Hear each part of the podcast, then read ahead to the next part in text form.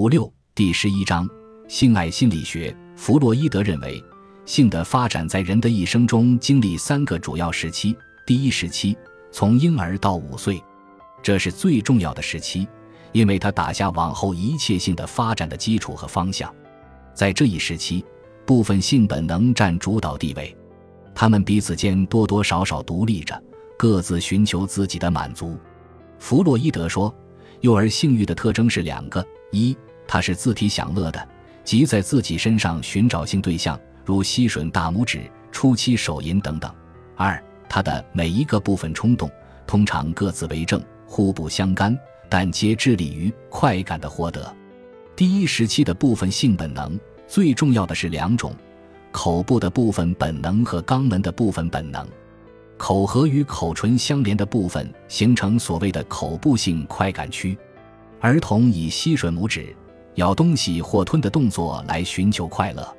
弗洛伊德认为，一个小孩啃指头，表示他正在追寻某一种记忆犹新的愉快体验；吸吮母亲的奶或其代用品，原是孩童生活里最早体验的一种愉快的动作，也是最重要的动作。我们可以说，孩子的嘴唇便是快感区。母亲奶汁的暖流却能带来刺激，造成快感。肛门附近地带构成肛门域快感区，这一种部分本能是与排粪行为相联系，它们的发展方式与将来性格的构成大有关系。儿童知道他的双亲称许这种功能的完成，并且在他那随意收放的能力上产生一种权利的意识。儿童的粪便是他给予世界带来的第一种东西。他后来对待金钱。他人、工作和一般生活的态度，大受他在婴儿时期对排粪过程和粪便本身的态度的影响。这种说法初听起来似乎非常牵强附会，但应当看到，两岁的儿童实际上几乎在整个一年中一直在双亲的监督和指导下练习控制大小便。在这一时期，儿童受到的训诫、称赞和恐吓大部分与他的大小便有关，所以。他对排粪功能的早期反应必然对其后来的性格发展产生重要影响。他慢慢的学会忍大便来对母亲表示轻蔑，并学会通过这种延迟动作来增加后来的快乐。弗洛伊德说，在后来的生活中，忍大便的倾向对于激前、固执和吝啬的形成有重要影响。另外，这时的儿童也把完成排粪作用的意愿作为对父母表示爱情的手段，并且。由于这一行为所获得的感官上的快乐，这种意愿会转变成慷慨、奢侈等性格。根据弗洛伊德的学说，第一时期又分为三个主要阶段。第一阶段是所谓自恋期，这是开始于婴儿降生后的最初几个星期。这时，儿童还没有把自己同客观世界区别开来，分不清主体与对象，还没有形成个人意识。因为吸吮动作在这一时期最重要，所以口部性本能占主导地位。将近两岁时，儿童的自我意识生长了，性本能开始向着自己，把自己当作爱的对象。因此，弗洛伊德把这一阶段又称为拿西索斯期。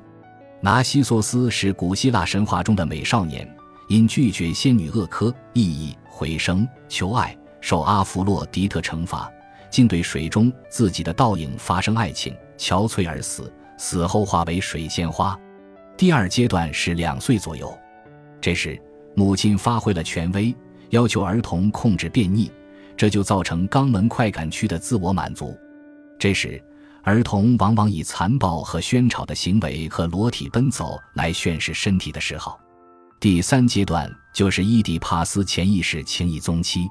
这是幼儿性欲发展中最危险的阶段，儿童开始向外界寻求爱的对象，首先不可避免地把爱的感情发泄到自己最亲近的人，父母或保姆。这时，儿童的性要求要由异性父母来满足，对同性双亲怀有对立情感。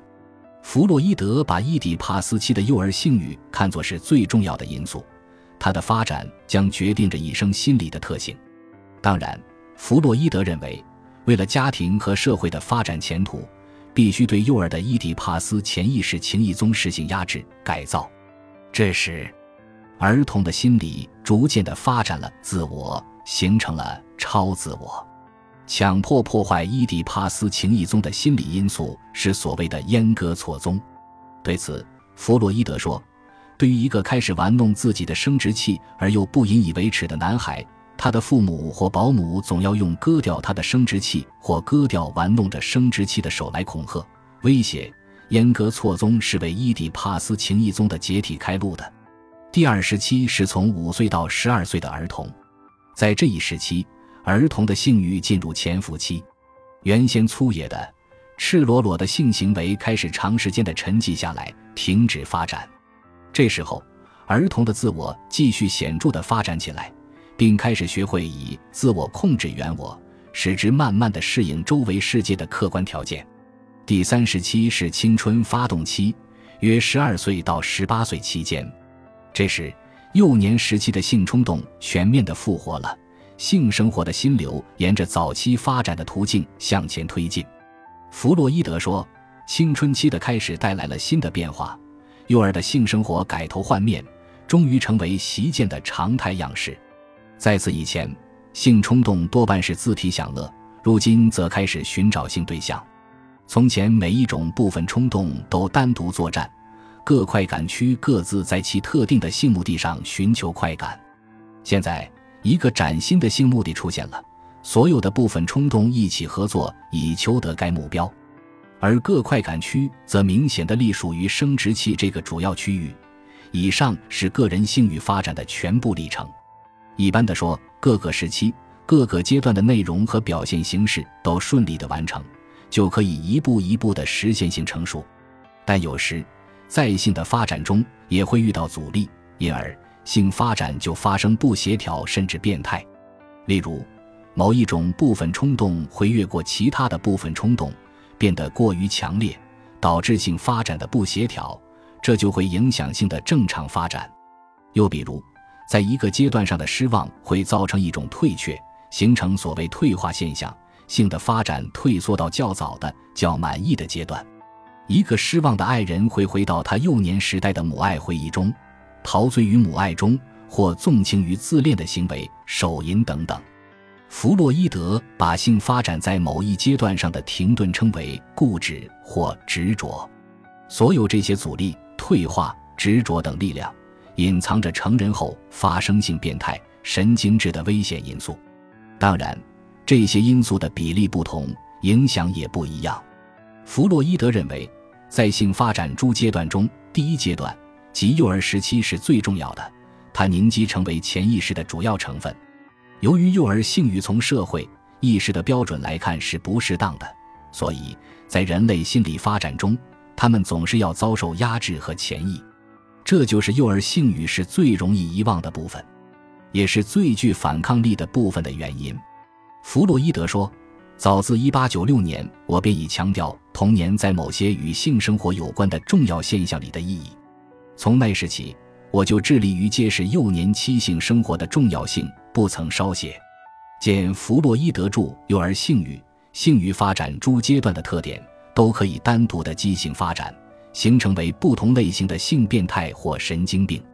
这是因为性发展的最早阶段的特质都要和幼儿性欲一样遭到压制和改造，因此，他们也同样会在适当条件下表现出来。到了性成熟以后。早期的任何阶段的性特征的再现，都将会被看作是反常。只要不抱任何偏见，就可以看出，弗洛伊德关于性欲发展，特别是关于幼儿性欲的理论，是心理学发展史上的一个重要里程碑。他以独创的精神，探索着一向被科学界埋没的领域，思索着对于每一个普通人来说早已被遗忘了的童年性心理。诚然，在弗洛伊德以前。也有过对于幼儿性欲的猜测或描述，在古代希腊神话中所描述的幼儿性欲的浪漫故事，就表达了古人对这课题的某种猜测。弗洛伊德所引用的斯芬克斯之谜、伊底帕斯的故事即是一例。到了近代，在世界文学名著之林中，也有过对于幼儿性欲的生动描述。法国名作家斯汤达（一七九三至一八四二）。所写的自传性小说《亨利·布鲁拉德的一生》，就曾经生动地描述他自己在幼年时代对于母爱的体验。他提到自己身在襁褓之中时对于母亲的爱情，表示嫉妒任何一个亲近母亲的男人，尤其是那个显然与他有合法关系的男人。现录下书中一段：我的母亲加格农夫人是位迷人的女性，我深深的爱着她。不幸在我七岁的时候便失去了她。感谢您的收听，本集已经播讲完毕。喜欢请订阅专辑，关注主播主页，更多精彩内容等着你。